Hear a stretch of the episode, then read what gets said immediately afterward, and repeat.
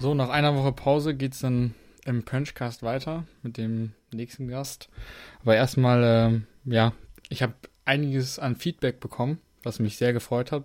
Ja, weiterhin freuen würde, wenn da Feedback kommt, Verbesserungsvorschläge oder auch Wünsche von Gästen. Und ähm, ja, diesmal ähm, rede ich mit meinem Teamkollegen Simon Schneller. Hallo Simon. Servus Leon, schön dich zu sehen. Nach einer Zeit. Ja, man hat ja momentan eher oder sieht sich eher weniger, weil keine Rennen sind. Erstmal zu dir. Du bist 1997 geboren, kommst aus Oberlängenhardt bei Bad Wildbad. Ähm, Habe ich vorhin erstmal gegoogelt, wo das genau liegt, weil, ähm, ja, aber Nordschwarzwald, da die Ecke, kommst du her und ja. Ähm, ja, bist momentan aber bist du jetzt auch dort oder bist du in Karlsruhe, weil du dort studierst? Nee, ich bin zu Hause. Ich war da, also ich habe nie in Karlsruhe gewohnt. Das so. ist so ungefähr eine Dreiviertelstunde mit dem Auto oder mit der Bahn. Also ich bin dann gependelt, weil die Trainingsbedingungen in Karlsruhe aus meiner Sicht eher bescheiden sind und die Wohnungssituation auch immer ja. recht kompliziert ist. Und deshalb, jetzt bin ich gerade sowieso an der Bachelorarbeit dran. Von dem her gibt es da keinen Grund, irgendwie in Chaos zu verwillen. Gerade weil die, selbst wenn Vorlesungen wären, wären die ja alle online. Also, ja. Da ist quasi nichts los in Chaos. Ja, ist bei mir eigentlich auch genauso. Also ich bin eigentlich auch fast nur zu Hause, weil das auch nichts bringt da. Ja, aber was ähm, kurz. Aber hast du jetzt gerade viele Vorlesungen oder ganz normales? Also, wie läuft das so bei dir? Also das ähm, läuft eigentlich teilweise über Zoom auch. Kann man Vorlesungen an Vorlesungen teilnehmen, aber ich muss sagen, dass ich ähm, das nicht mache. Weil, also ich bin auch so nicht zu vielen Vorlesungen gegangen, weil ich irgendwie das Gefühl habe, dass ich das da nicht so ganz verstehe oder dass es mir mehr bringt, wenn ich mir direkt ähm, die Übungen anschaue und sowas. Und jetzt stehen sowieso erst nochmal Nachholklausuren aus dem Wintersemester an, so dass ich gerade für die lerne. Und ja, deshalb da eher weniger Vorlesungen. Somit kein Kontakt zu den Mitstudenten, was ja vielleicht auch nicht so ja, ist. Ein bisschen schon, aber nur, ähm, ich sag mal, eingeschränkt. ja. Ja, mal so eine, so eine ganz klassische Frage. Wie bist du eigentlich zum Mountainbike gekommen? So, das ist eigentlich sehr einfach. Hier im Verein in Oberlängenhardt, der TV Oberlängenhardt Turnverein, ja nahe, dass da quasi Mountainbike betrieben wird. Ja. Gibt es eben so eine Mountainbike-Gruppe und die, die, die, der Treffpunkt im Endeffekt für das Training ist 100 Meter von meinem Wohnhaus entfernt. Und wir waren dann immer quasi auf dem Bolzplatz und haben das dann halt so gesehen, ah, da wird Rad gefahren und dann sind wir so, ja, ich glaube, ich bin mit meinen Kumpels dann im Alter von sieben Jahren das erste Mal dort zum Training gegangen und im gleichen Jahr habe ich hier im Ort eben auch noch an so einem lokalen Rennen teilgenommen und bin heulend ins Ziel gekommen. Fand es also gar nicht so cool. Und dann, ja, ging es weiter, mehr Rennen ausprobiert und dann auch dabei geblieben. Ja, in dem, in dem gleichen Jahr habe ich dann nur noch das Training besucht. Ja. Also da war ich auf keinen Wettkämpfen mehr. Aber dann in dem kommenden Jahr drauf bin ich diesen gesamten LBS Cup, der so auf, sage ich mal, baden-württembergischer Ebene vielleicht, ja. komplett mitgefahren und war dann da schon etwas erfolgreicher. Und so ging es dann nach und nach, nahm es seinen Lauf, ähnlich wie bei dir oder beim Niklas über diese Nachwuchssichtungsgeschichten und so weiter. Wie, ja. wie, wie, liefen die Nachwuchs? Also ich habe ähm, mal ein bisschen die Ergebnisse nachgeschaut. Ich habe leider nur Ergebnisse aus 2013 gefunden. Da warst du, das war, glaube ich, das letzte Jahr, wo du in dieser Nachwuchs-Bundesliga gefahren bist. Ähm, wie kamst du da so, oder von Anfang an, auch mit dem Technikteil immer, kam, kamst du da gut zurecht oder? Weil bei mir war es so, ich habe am Anfang mit Technik immer richtig reingeschissen. da war ich richtig schlecht. Oder ging das? Hallo? Also bei mir ja. war das eigentlich immer eine gute Sache. Ich hatte da hier einen sehr kompetenten Trainer, will ich mal sagen. Also wir hatten so immer Techniktraining beim deutschen Downhill Juniorenmeister und dadurch fiel mir das eigentlich immer sehr einfach. Aber war ich eigentlich Kongo-fähig, will ich mal sagen. Also okay. ich war immer im Cross Country selbst gar nicht mal so schnell. Oder vielleicht zwischen Rang ja, 10 und 20 unterwegs oft. Und habe mich dadurch diese Technikwettbewerbe eigentlich in der Gesamtwertung mal ganz weit vorne bleiben können. Ich habe dann auch in der U15 im zweiten Jahr da die Gesamtwertung gewonnen. Ja, und ab der U17 wurde es dann im Cross Country langsam besser.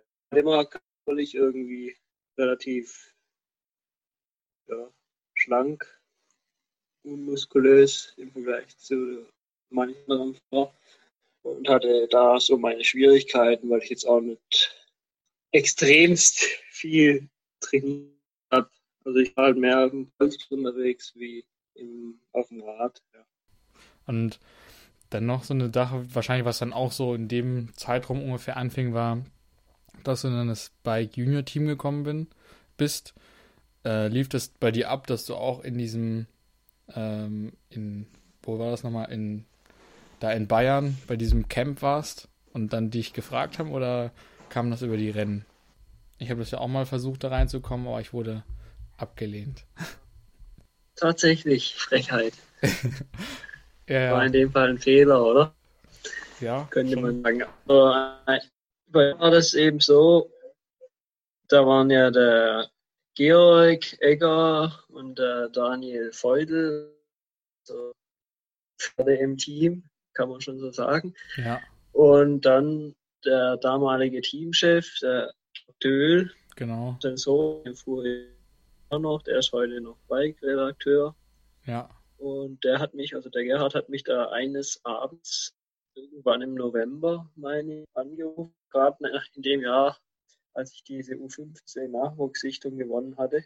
Und hat da irgendwie gesehen, ja, ich bin hier nur unter Vereinsnamen unterwegs und hat dann mal gefragt, wie das da bei mir aussähe mit Team oder ja.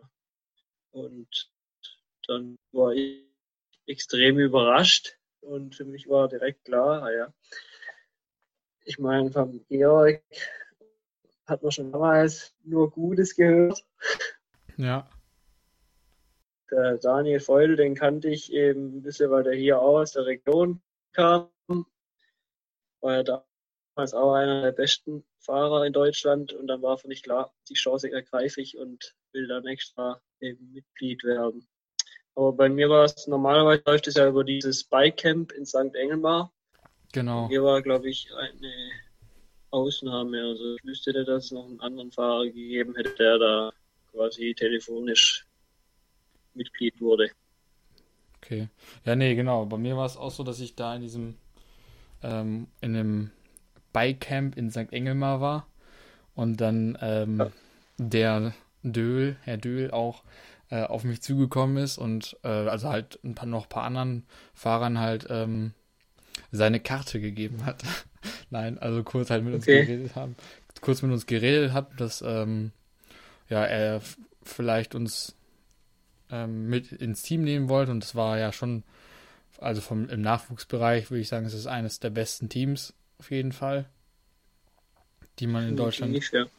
Ähm, ja, da wo man reinkommen kann. Das war immer ähm, ja, deshalb wollte ich da eigentlich auch sehr gerne rein und dann sollte ich mal meine so, ähm, ja, Ergebnisse, die ich so eingefahren habe, schicken, aber es waren halt dann, oder es war halt zu dem Zeitpunkt eigentlich hauptsächlich NRW-Cup-Rennen oder sowas. Und ähm, ja. Weil ich glaube auch noch Anfang U15 war bei mir. Und ähm, ja, dann wurde aber irgendwann gesagt, also hatte ich dann mal Nachricht bekommen, dass ich für einen anderen Fahrer entschieden wurde, der jetzt aber auch mittlerweile nicht mehr fährt. Ähm, ja, aber ist, da war ich dann schon ein bisschen enttäuscht, aber im Nachhinein hat auch alles so ganz gut geklappt. Würde ich sagen. Ja, ich denke, du bist inzwischen ja auch ganz gut auf. Genau. Dann, ja. ja. das war eigentlich gleichzeitig sind wir beide dann ähm, zu Team Bulls gekommen und du hast ja den, den Wechsel von ähm, dem Junior-Team, das jetzt mittlerweile ja auch von Bulls gesponsert wird, dann zum ja, Bulls-Team gemacht. Wie, das kannst du auch mal vielleicht mal kurz erzählen, wie das ablief. Ach so, ich war eben in dem bei Junior-Team, glaube ich, für sechs Jahre und war dann im, äh, muss ich überlegen, zweiten Jahr U23 eben. Und dann war klar, eigentlich das Bike Junior Team unterstützt hauptsächlich bis Junioren, sage ich mal. Und danach sollen eigentlich die Fahrer entweder den Sprung schaffen in ein größeres Team oder ja, müssen halt, was weiß ich, einen Beruf erlernen oder irgendwie schauen, wie sie ihr Geld verdienen. Ja. Und im Endeffekt war mir dann auch klar, ich muss jetzt entweder den Sprung schaffen in ein größeres Team oder der Traum vom Mountainbike fahren hat sich, also zumindest vom Mountainbike Profi, hat sich dann irgendwie erledigt. Und über Martin Frei, der ja in Pforzheim studiert hat, habe ich schon mal viel über das Team, also Team Bulls gehört und war da absolut begeistert von. Und dann habe ich halt eines Tages mal dem Friedemann eine E-Mail geschrieben, glaube ich, mit so ja, ein paar Eckdaten von mir. Ja. Und der hat dann vorgeschlagen, dass wir uns mal auf der Eurobike treffen. Dann war ich da auf der Eurobike, ja, und wir haben uns ja, kurz unterhalten im Endeffekt.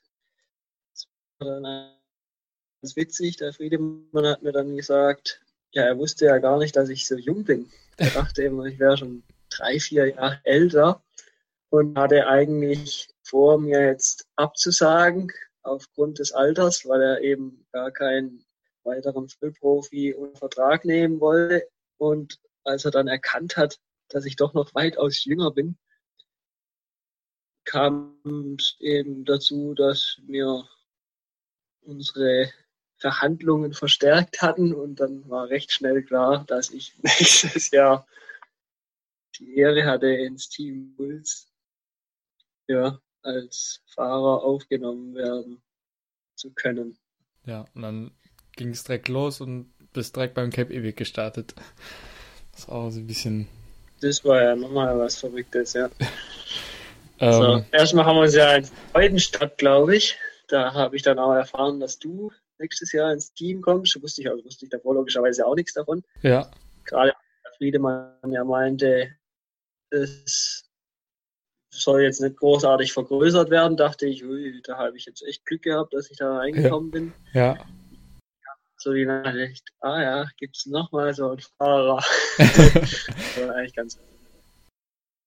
Ja, und wie das dann mit dem Cave Epic war, das war auch relativ kurzfristig eigentlich und ja, aus meiner Sicht niemals zu erwarten.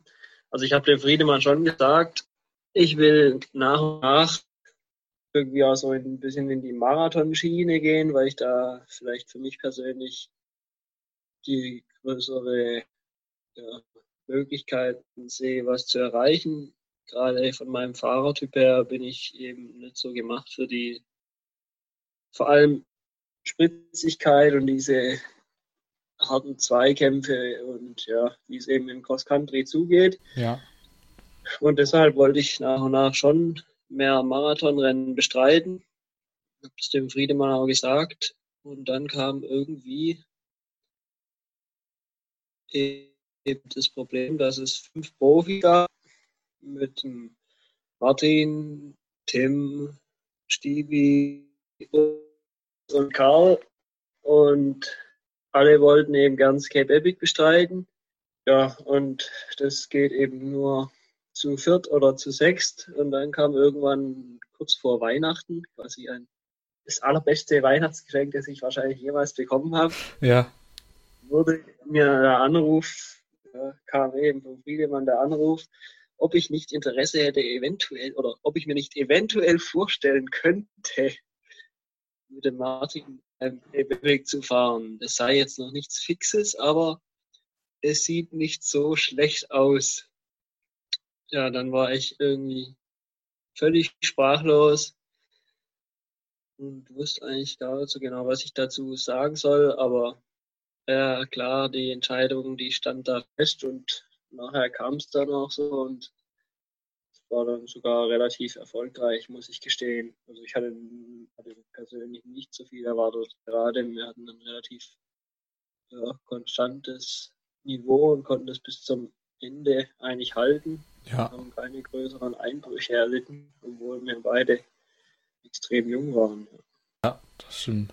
Ja, ich war auch äh, etwas erstaunt, weil ich das vorher auch eher so im Raum stand, dass ähm, ja ähm, zwei Teams schon ähm, ganz gut was kosten, sage ich jetzt mal. Und ähm, das ist ein drittes Team, da ja ähm, eigentlich nicht drin ist. Und dann irgendwie, das war auch irgendwie, hatte ich das vom Friedemann sowas um die, um Weihnachten oder kurz vor Weihnachten war das halt so mitbekommen und auf einmal, also habe ich dann ja äh, mitbekommen, dass dann auch doch drei Teams da sind, was ja dann, ja. Aber ich glaube auf jeden Fall nicht schlecht ist. Also beim Cape Epic kann man in relativ kurzer Zeit sehr viel lernen, sage ich mal. Also es gibt wahrscheinlich keine bessere Schule im Mountainbike-Sport. Kannst du mal vom, vom Cape Epic so ein bisschen berichten? Was war so, ich meine, hat da schon so, wenn man so ein Rennen reingeht, so gewisse Erwartungen. Was waren so Sachen, die, wo du sagst, okay, das war genauso, wie ich es mir vorgestellt habe und was waren so Sachen, die waren eigentlich überhaupt nicht so, wie ich es gedacht hätte? Ja, also was ich extrem fand, man hat immer gehört, wie krass die Bedingungen dort sind und dass da irgendwie so viel kaputt geht und es war irgendwie für mich, ich konnte mir das das Gelände und die Strecken konnte ich mir überhaupt nicht vorstellen. Oder ich habe mir das total abgespaced vorgestellt, was weiß ich, ein was komplett Außergewöhnliches, was es nirgends so auf der Welt gibt. Und das fand ich jetzt persönlich dann nicht so, so schlimm, wie ich es vermutet hatte. Also das war, das sind einfach auch Radstrecken, klar, das, da schlägt es vielleicht ein bisschen mehr als jetzt in Europa auf dem Schotterweg, aber alles in allem kann man das alles gut bewältigen und ich fand jetzt auch nicht, dass irgendwie jetzt da überdurchschnittlich viele Platten gefahren werden oder ja.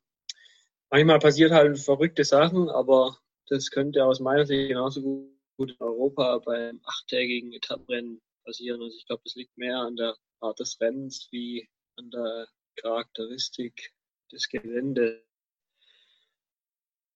Ja, und was ich für mich jetzt relativ, ja, was heißt unerwartet, aber extrem eindrücklich war, da wird er dann jeden Tag echt mit 120 Prozent die erste Stunde bestritten. Und das acht Tage lang zu machen, das war irgendwie unvorstellbar, dass das überhaupt möglich ist. Und ja, dass die überhaupt erfahren, warum irgendwie nicht mal an Tag 3, 4 ein bisschen Ruhe einkehrt. Aber da, ja, selbst an Tag 7 gibt es irgendein Team, das meint, heute ist ihr Tag und sie holen heute einen Etappensieg, auch wenn sie die ganzen Tage zuvor nur auf Rang 20 fahren würden. Also das ist sehr interessant zu beobachten gewesen. Oder, also letztes Jahr war es ja dann teilweise sogar von, von einem Team, das eigentlich, das dann quasi, so wie man es eigentlich, eigentlich nur aus der Tour de France kennt, der für Scott dann der André Frischknecht da die ersten, erste Stunde Tempo gemacht hat und dann äh, wieder nach hinten gegangen ist, Alba. Also, dass da so ein bisschen, oder so habe ich zumindest äh, mitbekommen. Ich ja. weiß nicht, wie es dann war. Ja. Aber, dass der erst Tempo gemacht hat. Halt, und dann, ja. Ja. Da war relativ schnell klar, dass der Andri deutlich stärker ist wie sein Partner. Das war ja ein Südafrikaner. Ja. Der Gerd Heinz, oder wie Karl sagt, Gerd Heinz. ja. Ähm, und der konnte da eben einfach nicht mithalten und gerade nachdem die Scots dann diesen Defekt hatten, wo sie so viel Zeit verloren haben, waren die halt unter Zugzwang und dann haben die halt von ja, Sekunde Null aus sind die losgefahren wie im Cross-Country-Rennen und da hat der Andri quasi vielleicht eine halbe Stunde bis Stunde da mitgeholfen. Die waren ja dann oftmals schon nach fünf Minuten im ersten Berg. waren nur noch ein oder zwei Teams vorne und der Rest konnte dann mehr mitfahren. Also das war abartig dann. Und ja, dann ist halt der Gerd Haynes irgendwie in dieser Zwei-Minuten-Regel noch mit drin gewesen, weil er halt irgendwo hinten im Feld, also im, ja, das heißt Feld, da wo andere Teams unterwegs waren, war der dabei und die Zwei-Minuten-Regel war vermutlich eingehalten. Vermutlich. Also so gesehen, ja, das ist schwierig. Ja, ja. Es gibt nicht durchgängig eine Zeitmessung, aber es könnte schon noch gereicht haben, so in etwa.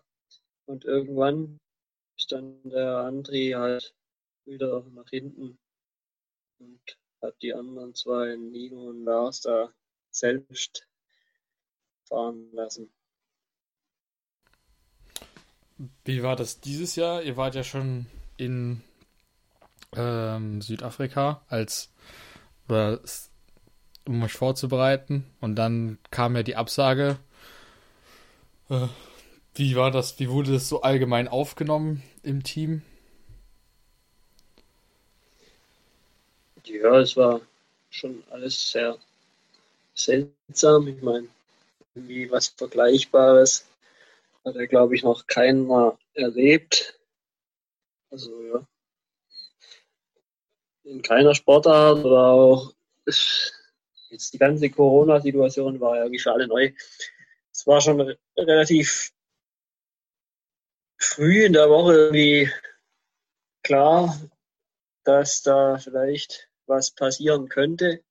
Da wurden ja, glaube ich, schon sämtliche Sportveranstaltungen in Europa abgesagt und irgendwie war von meiner Seite zumindest immer die Hoffnung, ja, hier in Südafrika ist das Virus vielleicht tatsächlich noch nicht angekommen und wir können das vielleicht irgendwie durchziehen, aber so eine gewisse Unsicherheit war immer da und dann als der Urs und der Stevie beschlossen haben, dass sie jetzt quasi eigenständig schon mal Reißleine ziehen.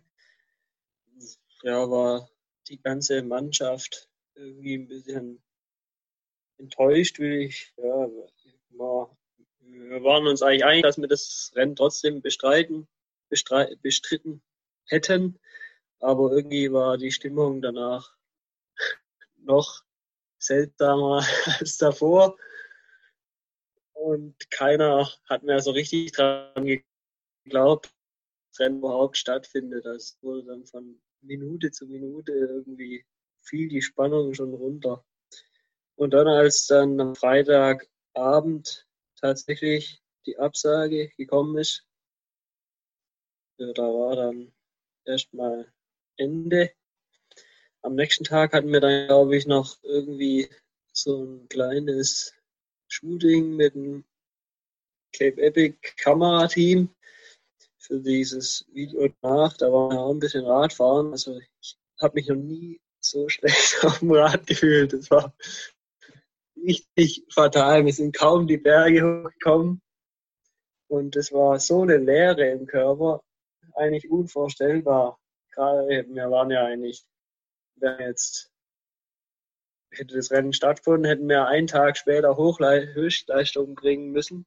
Es war zu dem Zeitpunkt aber absolut nicht vorstellbar, dass der Körper nur 300 Watt fahren kann.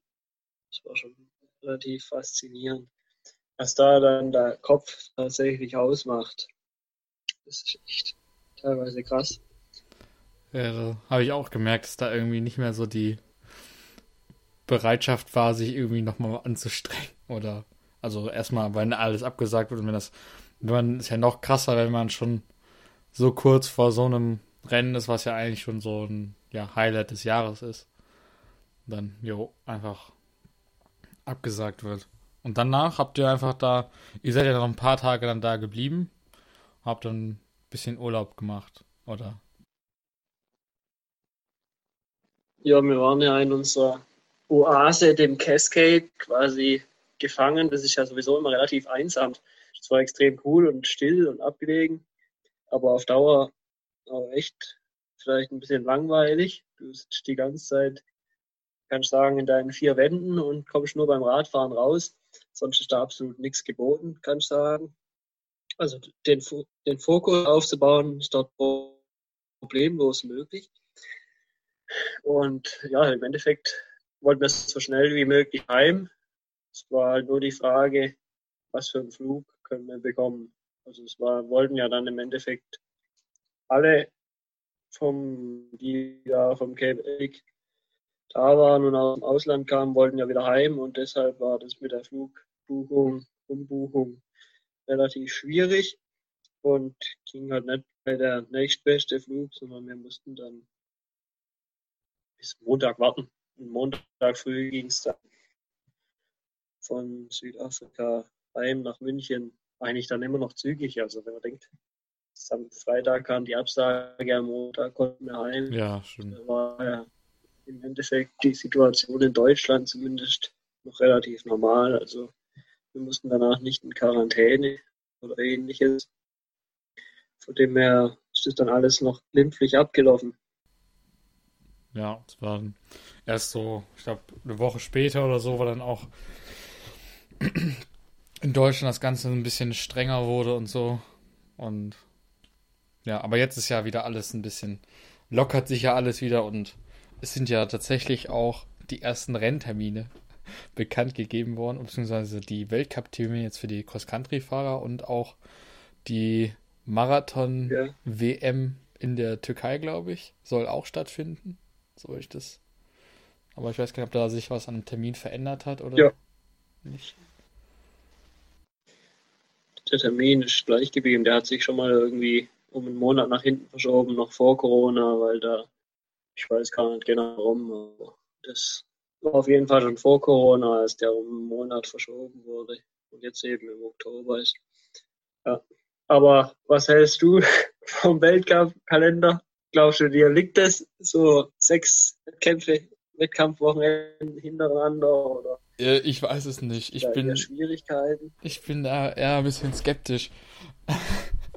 ich weiß, also ich habe keine Ahnung, wie man halt sowas angeht. Also allgemein würde ich sagen, dass ich sonst in, über die Saison halt immer ja über die Saison besser geworden bin und immer so ein paar Rennen ja. gebraucht habe. Und jetzt ist es so, dass man ja quasi innerhalb von sechs Wochen alles abliefern muss. Und dann. Ja. Aber was ich auch nicht verstehe, warum man einen Weltcup, also Nove Mesto, doppelt machen muss, ob das, warum das nicht reicht, das äh, ja einen, einmal zu machen. Wahrscheinlich das irgendwie mit der Weltcup-Gesamtwertung hängt das irgendwie zusammen. Aber ja, erstmal, erstmal, erstmal ist gut, dass überhaupt jetzt so Wettkämpfe in Sicht sind dass man irgendwie was hat, worauf man trainieren kann.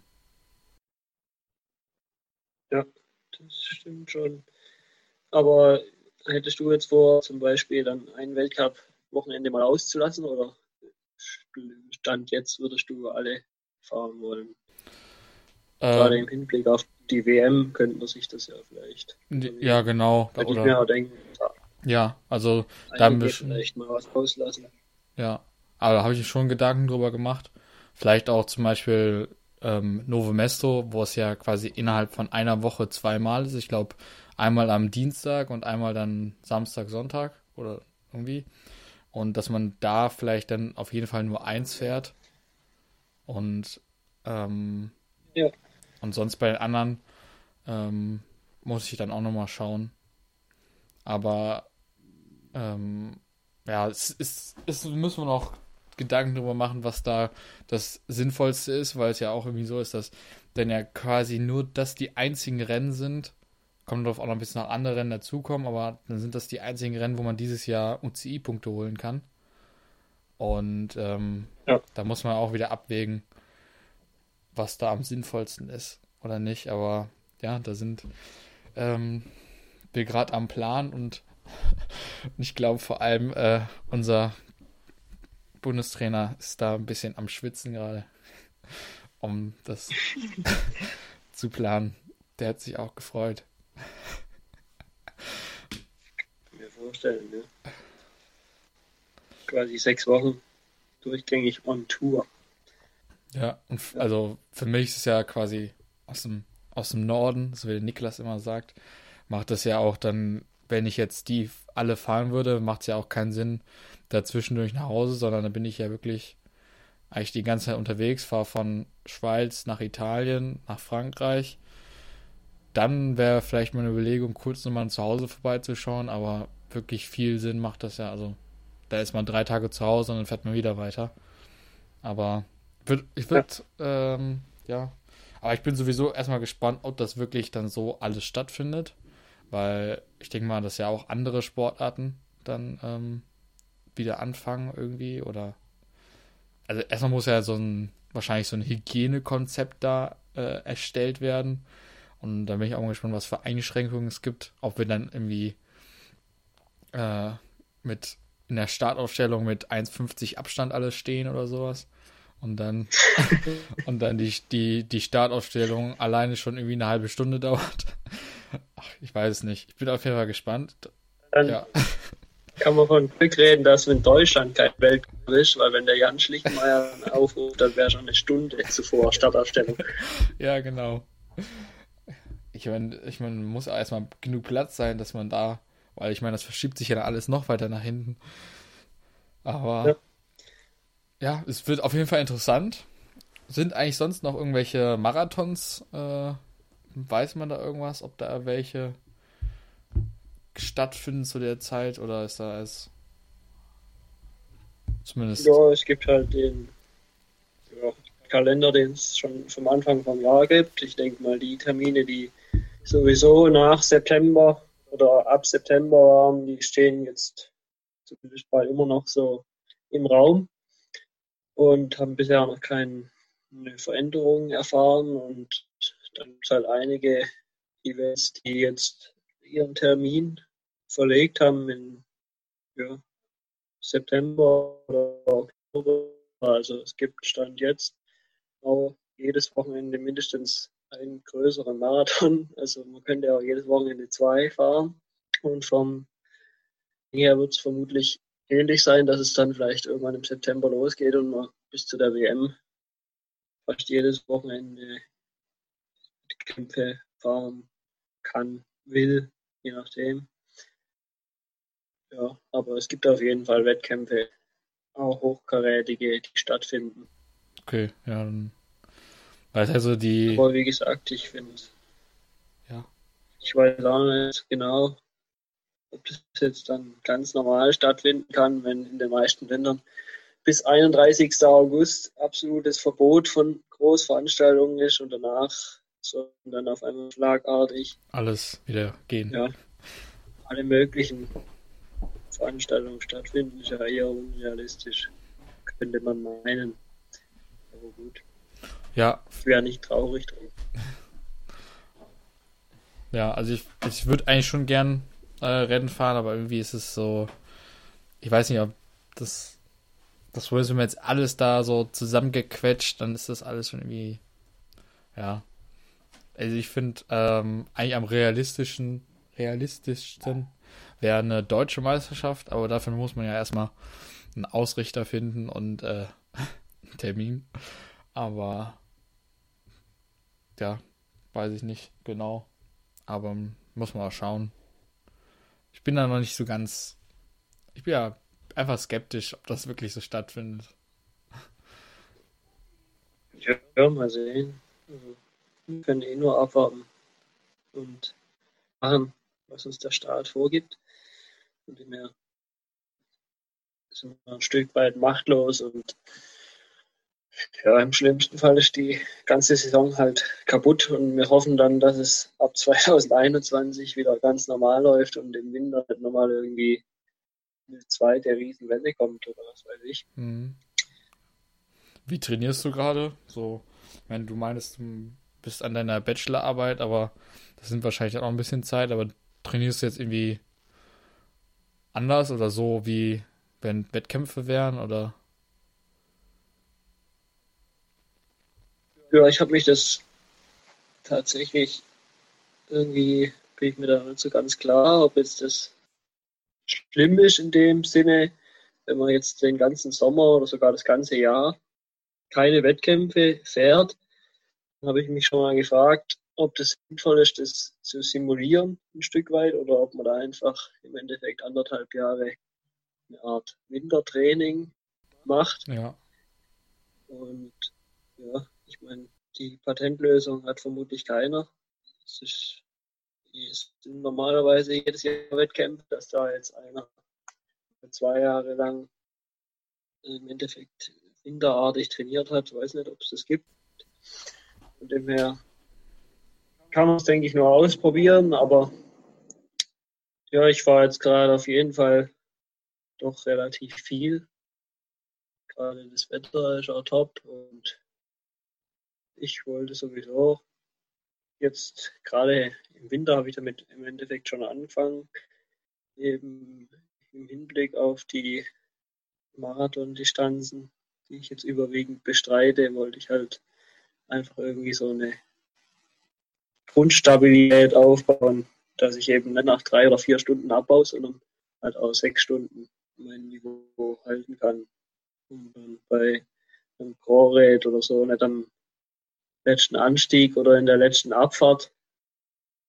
Abfahrt kann ja normalerweise ganz gut, aber letztes Mal beim Chlorrät habe ich da halt zwei Minuten verloren auf andere Fahrer, wo ich normalerweise mindestens gleich schnell bin. Und mir ist das aber gar nicht so vorgekommen und ich denke, das ist eben was, was es zu verbessern gilt. Und von dem her, ja, die Situation war anfangs komisch, aber ich denke, ich komme damit ganz gut klar. Du bist ja vor einigen Wochen auch mal, wie viel waren das? 430 Kilometer gefahren? Oder? 432. 432. Ja. Da kam ich mir mit meinen 300 ganz schön wenig vor. Da wollte ich eigentlich schon wieder die nächste Runde planen und auch mal, auch mal nachlegen. Ja, aber das Coole finde ich bei so Riesenrunden, sobald du, wenn du dich gut verpflegst, dann gibt es meistens so einen äh, während der Tour so eine Phase, wo es schlecht läuft. Das war bei mir so tatsächlich bei Kilometer 180 bis 220 oder so. Und danach, da konnte ich wieder fahren. Ich meine, man kann da nicht mehr besonders schnell fahren und kommt da auch nicht mehr irgendwie hochintensive Bereiche rein, aber man hat irgendwie so ein richtig gutes Standgas. Ja, das stimmt. Ich, das stimmt. Ich hätte auch noch drei Stunden länger fahren können. Es wird halt irgendwie die die Uhrzeit war halt irgendwann halb zehn und da war es zu der Zeit auf jeden Fall stockdunkel, schon anderthalb Stunden. Und deshalb war das irgendwie der limitierende Faktor. Aber man ist dann gar nicht so kaputt, wie man vielleicht denken würde. Wahrscheinlich ganz cool.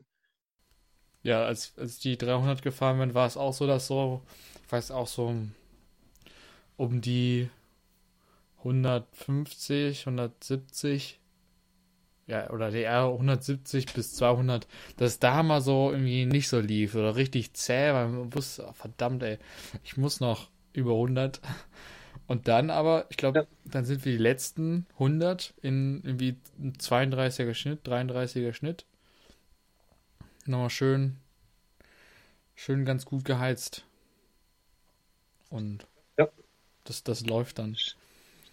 Ich habe schon auch so den ein oder anderen Plan erworfen, entworfen für eine nochmal ein bisschen längere Runde oder ja, Strecke. Mal schauen, ob das dieses Jahr was wird, aber es gibt schon einen Plan auf jeden Fall.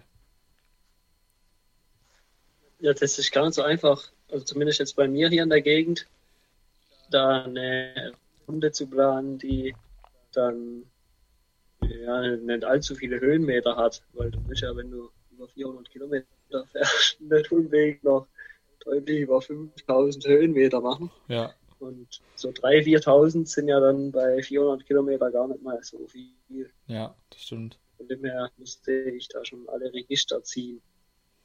Ja, also ich würde also ich, würde eine hinkriegen mit, ich glaube, knapp 1000 oder ein bisschen 1500 oder sowas auf, ich glaube, 500 Kilometer. Dann gar nicht mal so bergig. Ich bin auch äh, letzten Sonntag bin ich äh, 130 Kilometer mit 300 Höhenmeter gefahren. Und es war, es würde noch flacher gehen. Quasi wie in Dänemark. Genau. Topf eben. ja, einzig da so, im Norden. So äh, Autobahnbrücken oder auf dem Deich hoch und runter, da sammelt man dann die Höhenmeter. Aber ja. Ich hatte geplant von, von Aachen aus einmal rüber ähm, durch quasi Nordbelgien an die holländische Nord, äh, an die holländische Küste oder der südlichste Punkt von Holland eigentlich dann und von da dann weiter komplette Küste hoch. Das sind so knapp 500 Kilometer. Und wenn halt der Wind gut steht, dann kann man das ganz gut machen. Aber muss man schauen. Also die Strecke steht schon so ungefähr und wäre auf jeden Fall mal äh, ein Anreiz. Vor allem der, der teaminterne Rekord liegt ja bei, wenn ich so legen, was hat der Urs aufgestellt? 500, auch 530 oder sowas. Oder hat der auch schon mal mehr gemacht? 535. Ab nee, das davor war, das war echt witzig. Da habe ich, ähm, ich bin meine Runde freitags gefahren und ich habe dienstags oder mittwochs habe ich ihm ausgeschrieben, hier von wegen und so. Der Rust fährt ja gerne mal, aber eine längere Runde. Habe ich ihm geschrieben, naja, hier am Freitag gibt es wahrscheinlich auch was Größeres. Also auf jeden Fall deutlich über 300 sind angestrebt, vielleicht sogar 400, je nachdem, wie es läuft. So war meine Auskunft. Naja, wenig später stellt sich heraus, dann, dass der Urs quasi an dem Tag auch was Größeres plant und ebenfalls auf eine schöne Runde geht. Dann hat er mich noch gefragt, ob man Licht braucht für die schöne Runde. Dann habe ich geschrieben, naja, ah einmal wird es ja mindestens dunkel. Ja. Und, ähm, ja, war ihm, glaube ich, klar. Sein bisheriger Rekord, der war bis dahin ein Teamrekord, stand, glaube ich, bei 412. Okay. Und vermutlich hat er da befürchtet, dass der wackeln könnte. Ja. Und dann kam am Tag der schönen Runde. Ja. So, ich bin um 6.20 Uhr los. Ja. Also da wurde es gerade hell. Ich wollte eben nur einmal im Dunkeln fahren. Ja. Und dann kam da so drei Stunden später die Nachricht, wie es denn bei mir da laufen würde. Dann ging es halt erstmal relativ viel runter. Dann hatte ich einen 34er Schnitt oder so, hatte knapp 100 Kilometer. Ja.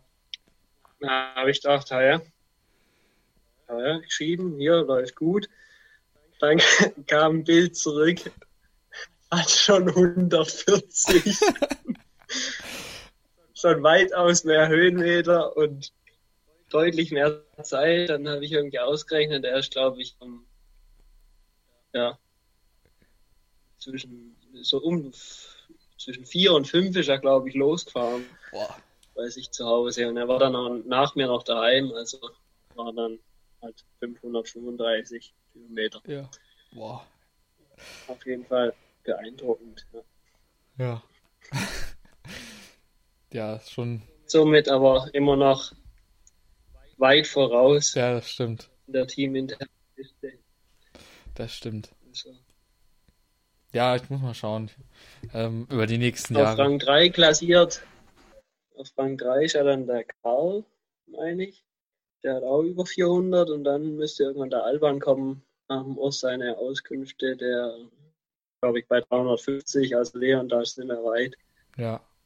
Ja, dann kann man da mal den Alban angreifen. Auf jeden Fall. Richtig. Wobei ich befürchte, dass der Alban, so wie der aktuell trainiert, im Zweifel unmittelbar an Konter setzen wird. ja, mir hat er erzählt, ich glaube, dass der, ähm, der ist eher so an ähm, so eine komplette Woche so richtig lang zu machen. Ähm, der hat mir, als wir den Podcast aufgenommen Richtig, das gibt es ja jetzt diese Woche wieder. Genau. Ähm, hat, er, hat er mir auch erzählt, dass er, ja, das quasi, er hatte eine Woche, hat er, glaube ich, knapp 50 Stunden oder ein bisschen über 50 Stunden gehabt. Und ähm, er plant schon, dass er das nochmal macht, aber nochmal ein bisschen mehr Intensität. das ist ja gerade eh wahnsinnig. Also wenn man das ein bisschen auf Strava verfolgt, ja.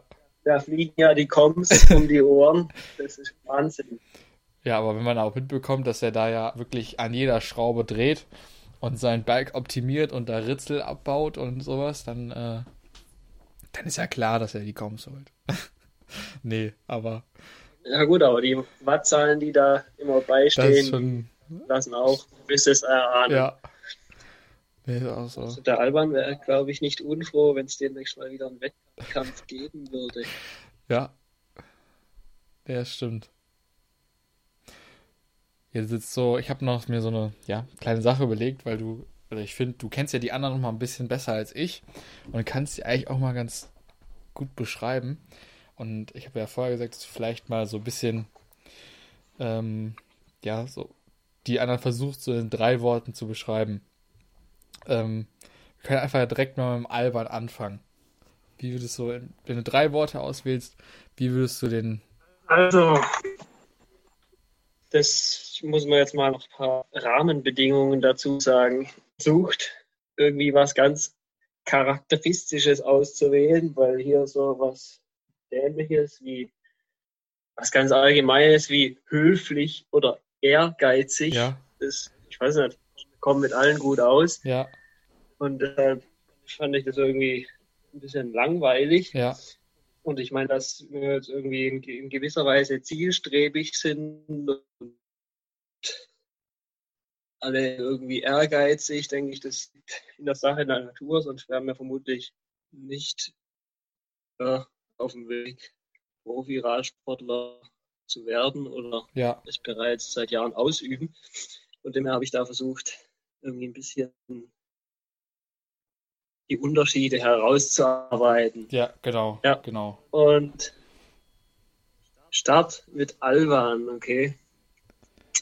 Also der Alban ist zum Beispiel sehr analytisch.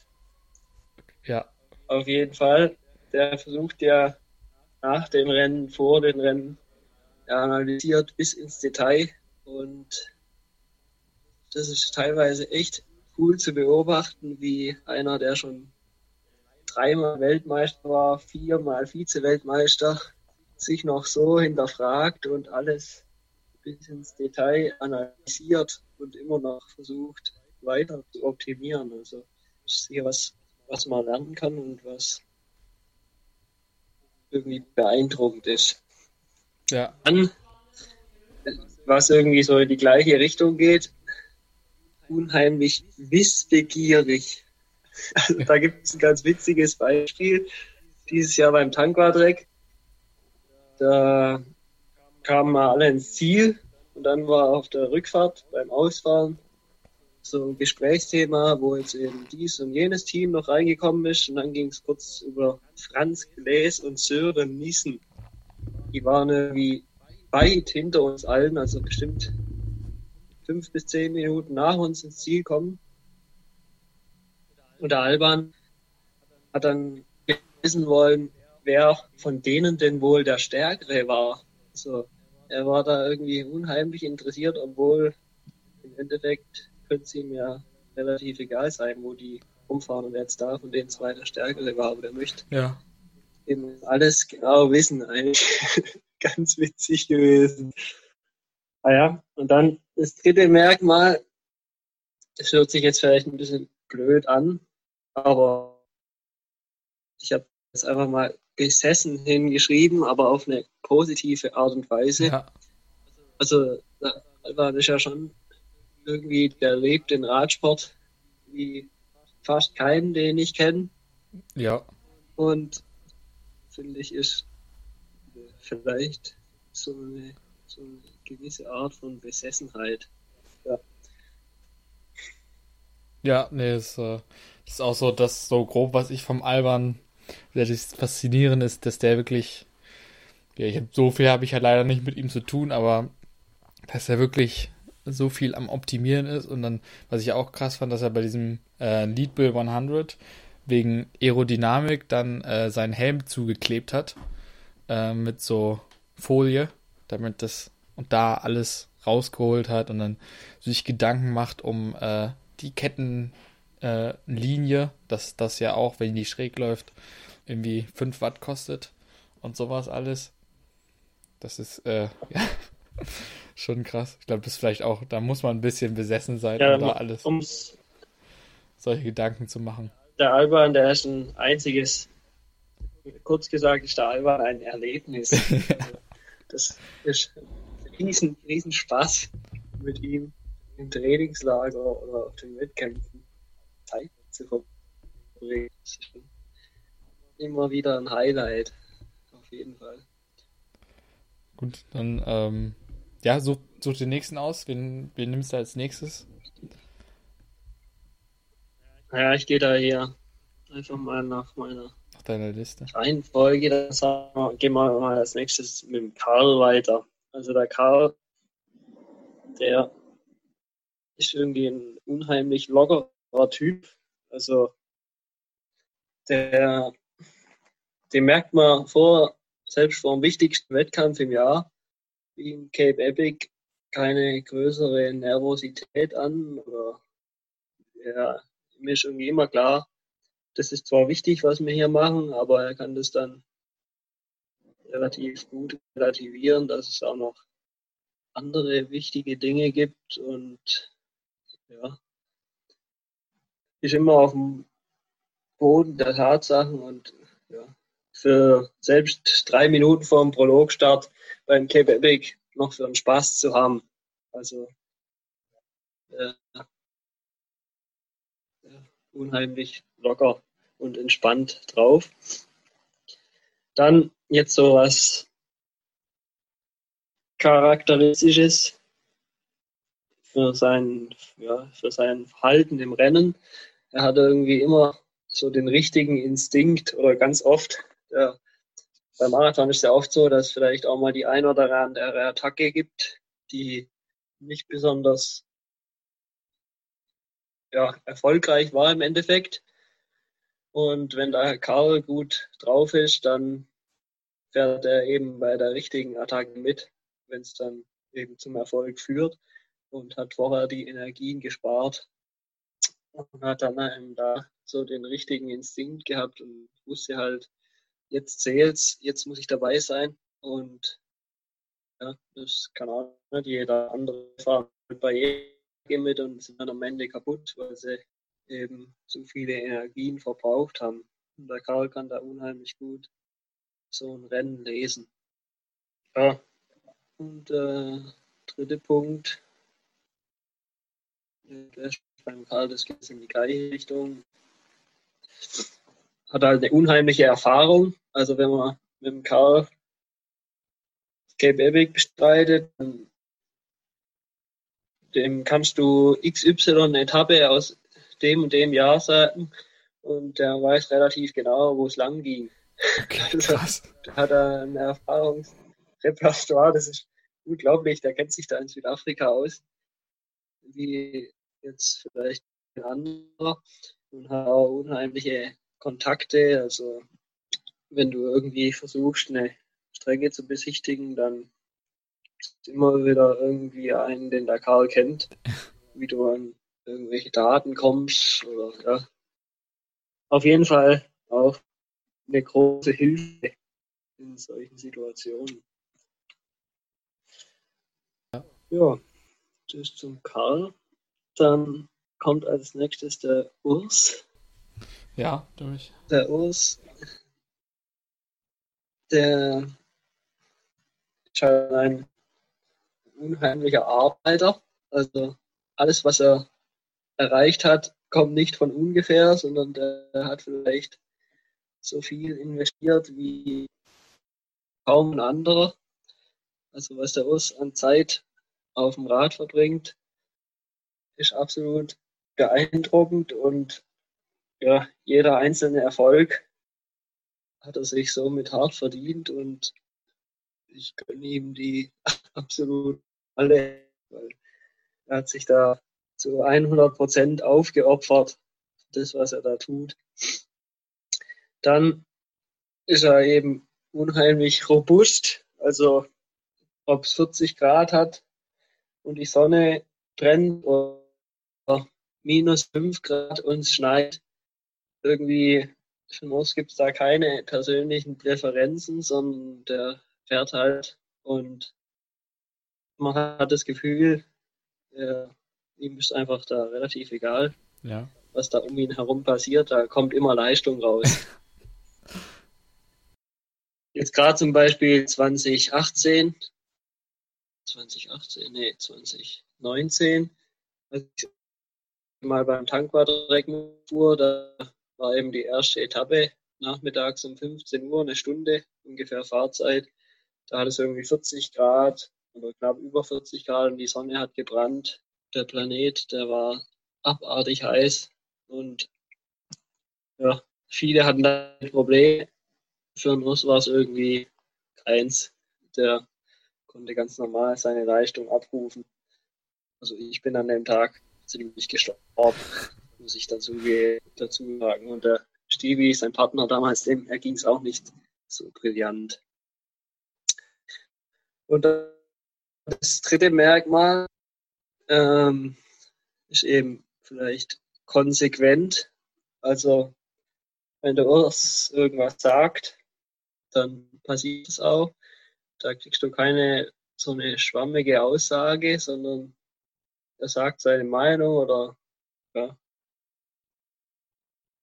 tut eben das, was er für richtig hält, ohne da großartig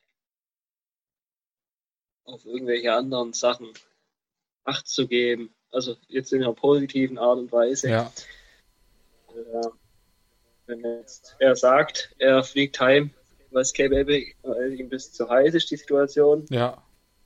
dann tut er das auch und tut nicht irgendwie in einer halben Stunde später seine Aussage irgendwie relativieren oder zurückziehen. Also da ist er dann konsequent und tut es, was er sich überlegt hat. Ja, den ähm, ja. Urs habe ich ja auch ja, eher weniger zu tun, aber ähm, der ist, er macht immer sehr fokussiert, einen ruhigen Eindruck, aber ähm, zum Beispiel beim Händlercamp auf Mallorca habe ich dann auch kam so ein bisschen raus, dass ja eigentlich auch ganz lustig ist, aber dass es manchmal irgendwie so ein bisschen äh, versteckt ist und ja, auch den ein oder anderen, ähm, würde ich sagen, Blödsinn beim Fahrradfahren macht. Also, weiß nicht, ob es jetzt nur beim Händlercamp war. Ja, also. Das. Am Anfang ist man vielleicht die ersten Stunden, wenn man es verbracht hat, kann man immer einen Eindruck gewinnen, aber sobald man da quasi irgendwie vielleicht den Zugang gefunden hat, dann ist es unterhaltsam und also ich habe da immer Riesenfreude. Direkt auch wieder ähnlich wie beim Alban ein Riesen-Event loszutreffen und wir haben auf jeden Fall immer Spaß zusammen. Ja. Ähm, so auf den ersten Blick immer vielleicht gar nicht so scheint. Ja. ja. Dann ähm, würde ich noch sagen, dass du das über den Martin machst und die anderen, die noch übrig sind, dann die lasse ich dann den Martin beschreiben in der nächsten Folge. Also jetzt noch Gut. einmal den, ja, über den Martin. Ja. Also als erstes, das ist jetzt eben für mich ganz persönlich, da war der Martin irgendwie so eine Art Lehrmeister für mich. Also ich war eben hier in Oberlegen habe gewohnt, hab gewohnt hier und wir haben uns öfters mal zum Training getroffen, weil er in Pforzheim eben studiert hat. Und in der Zeit, da hat er mir irgendwie unheimlich viel beigebracht, von dem ich heute profitiere. Und deshalb war es mich ein Stück weit so eine Art Lehrer. Ja. Dann ist der Martin eben unheimlich offen. Also den triffst du und nach fünf Minuten kommst du super mit ihm aus. Also da gibt es irgendwie keine Startschwierigkeiten oder so, sondern da hat man sofort von seiner Seite zumindest die Möglichkeit, Zugang zu finden und er ist eben da von sich aus extrem offen. Und dann das dritte vielleicht noch ist eben das überlegt er sich geben gut, also das Ganze ist schon durchdacht, was er tut. Ähm, sei es jetzt irgendwie vom Studium oder im Radsport. Also er tut die Sachen immer von unterschiedlichen Seiten beleuchten und wägt da ab und fällt dann eine Entscheidung. Also er tut nicht voreilig irgendwelche Entscheidungen auf Basis von irgendwas treffen, wo er mal gehört hat, sondern überlegt sich da seine eigenen Sachen dazu und informiert sich gegebenenfalls noch und lässt sich dann zu einer Aussage hinreißen. Ja. Ja, das war's im Endeffekt. Ja, bin ich auch mal, freue ich mich auch, den, den dann ein bisschen näher kennenzulernen. Ich meine, bei dir, wir hatten ja, waren ja schon zusammen, zum Beispiel bei EM und WM vor zwei Jahren. Da hat man ja schon das eine oder andere Mal miteinander geredet. Aber ähm, ja, die anderen kenne ich ja oder habe ich ja eher weniger Kontakt zu. Und ja, deshalb, jo, wenn jetzt so. Im Endeffekt sind wir, glaube ich, im Team sehr privilegiert. Da sind alles Charaktere, mit denen man super auskommen kann und viel Spaß haben kann. Und da gibt es irgendwie keinen, der da aus der Reihe tanzt. Ja, würde ich auch so, auch so sagen. Macht Spaß. Deshalb, ähm, ja, finde ich ähm, ja, bisschen schade, dass man halt eben nicht so die mitkriegt, vor allem wenn man mit solchen äh, Hochkarätern, Karl, Urs, Alban, ähm, ja, einfach, ja, weil, weil ich glaube, von denen kann man ja auch einiges lernen. Und äh, ja. dann ja, sollte man das ja auch irgendwie nutzen können. Wenn man schon ja, mit im Team ist, dann bringt das ja auch einen selber weiter. So, ja. Gut, dann danke für das Gespräch. Ich fand es sehr interessant. Zum einen halt, um was ein bisschen über die anderen zu erfahren, aber auch, äh, ja, über das Cape Epic mal geredet zu haben. Ich bin gespannt, wann ich da dann das erste Mal am Start stehen werde.